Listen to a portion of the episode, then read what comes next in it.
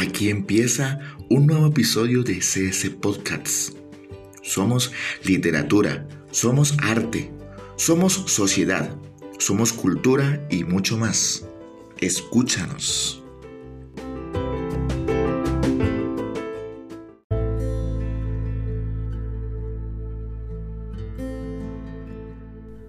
Hola, mi nombre es Mariana Sánchez. Soy estudiante de décimo grado del Colegio Cambridge School Pamplona y en este podcast quiero presentar el problema de la explotación de la palma de aceite, más específicamente en el municipio de Tumaco.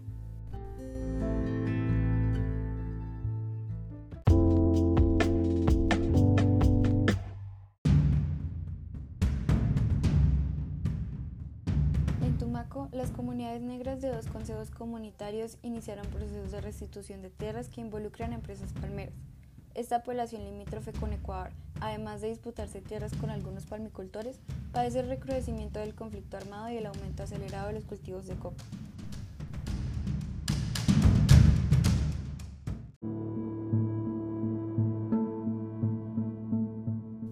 Importante que este conflicto ve afectadas a las comunidades negras de la zona, al llegar antes que los cultivos de coca, las guerrillas y los colonos a ocupar territorio. Y a pesar de que en los últimos años se ha recrudecido el conflicto y se han intensificado las luchas por la tierra, La Palma se mantiene. Aunque La Palma se mantiene en esta región, la época en que Tumaco era uno de los principales centros de producción en el país ya quedó atrás. Lo que todavía sigue vigente es el conflicto entre las plantaciones palmeras de la zona y las comunidades negras que habitan este municipio y reclaman sus tierras. Aseguran que fueron desplazados por la palma y todavía no han sido reparados. Hasta finales de la década de 1990, el aceite de palma extraído en Tumaco representaba el 40% de la producción nacional con 30.000 hectáreas sembradas.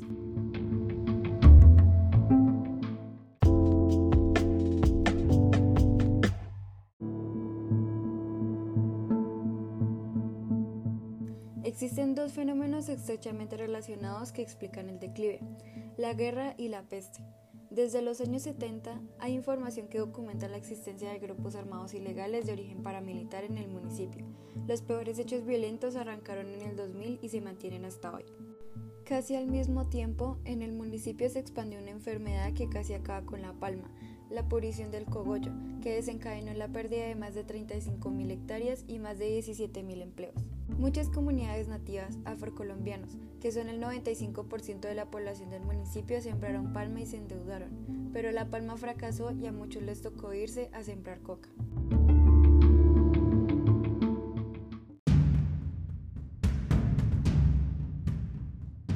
Al conflicto por la propiedad de la tierra en Tumaco se le sumó a partir de mediados de la década del 2000 un ingrediente que terminó por complicar la situación. El gobierno colombiano, entonces en cabeza de Álvaro Uribe Vélez, le volvió a dar la mano a los grandes palmicultores. No solo incentivó la siembra de la palma para producir biocombustibles, sino que aprobó excesiones de impuestos y les otorgó buena parte de los créditos del programa Agroingreso Seguro. Aunque hoy la empresa no está explotando estas tierras por el conflicto con los afros, estos últimos tampoco. Esas 800 hectáreas fueron uno de los puntos en los que se asentaron los campesinos que llegaron con las FARC y desde entonces están llenos de cultivos de coca.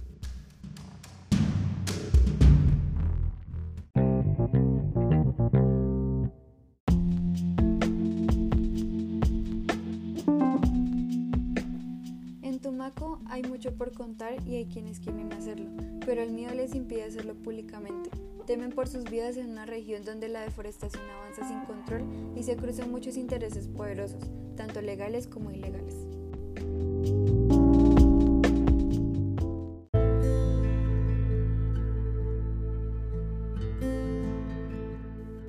Extiendo una invitación para tener conciencia acerca de lo que está pasando y voltear la mirada a lugares como Tumaco, que tal vez no son lo suficientemente reconocidos para hacer un cambio. Nuestro país vive diversas problemáticas, pero si logramos en conjunto hacer algo por esto, podríamos mejorar la vida de muchas personas. Muchas gracias.